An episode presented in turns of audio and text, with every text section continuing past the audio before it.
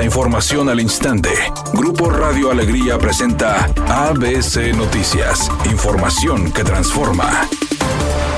¿Qué tal? Muy buenas tardes, esta es la información. Heriberto Treviño, coordinador del Grupo Legislativo del PRI, y Javier Caballero, presidente de la Comisión de Justicia y Seguridad Pública, buscan castigar de manera eficaz a los agresores que cometan delitos contra familiares. Ambos presentaron una iniciativa de reforma al Código Penal para establecer que los derechos familiares que el agresor pudiese tener con la víctima sean suspendidos por el mismo periodo que dure la pena de prisión que se le imponga en el juicio, y de esta forma evitar la revictimización de los agredidos, aunque explicaron que pese a que el Código Penal del Estado ya contempla la posibilidad de que cuando una persona cometa algún delito pierda también los derechos familiares y civiles que pudiesen tener con respecto a la víctima del delito, aún existe una laguna legal. Los abogados del exdirector de Pemex, Emilio Lozoya Austin, solicitaron al juez de control Gerardo Alarcón López ordenar la presencia del expresidente Enrique Peña Nieto en la audiencia que se celebrará en el mes de junio para llegar a un acuerdo de reparación de daño con la Fiscalía General de la República y la Unidad de Inteligencia Financiera. Argumentaron que existen suficientes elementos para que Peña Nieto sea extraditado a México y declare ante el juez que sigue la causa sobre los sobordos por más de 10 millones de dólares que dio la empresa brasileña Odebrecht a cambio de contratos de obra en Pemex y que de ello sabía el exmandatario. Los abogados señalaron que Emilio Lozoya ha aportado pruebas suficientes de que Peña Nieto fue responsable de una aparato enfocado a la corrupción.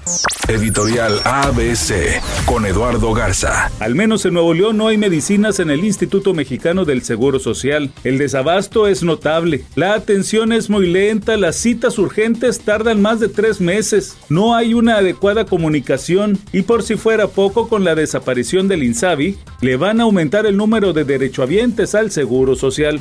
ABC Deportes informa dentro de lo que se espera en los próximos días en el box. Bueno, la gran función es la del Canelo Álvarez. El próximo día 6 de mayo, Canelo Álvarez, que por cierto, de los seis eventos que han tenido mejor taquilla en la historia del boxeo, tres peleas están del Canelo Álvarez. Dos con Golovkin, que obviamente, y la otra con Floyd Mayweather. La número uno en la historia de recaudar taquilla fue Floyd Mayweather contra Manny Pacquiao, que es la que más dinero en taquilla recaudado. Ahora que el Canelo pelea en Guadalajara, en el Estadio de las Chivas, se espera una gran recaudación, pero no se espera o no se cree que vaya a estar dentro de los mejores cinco en la historia del boxeo en recaudación en taquilla.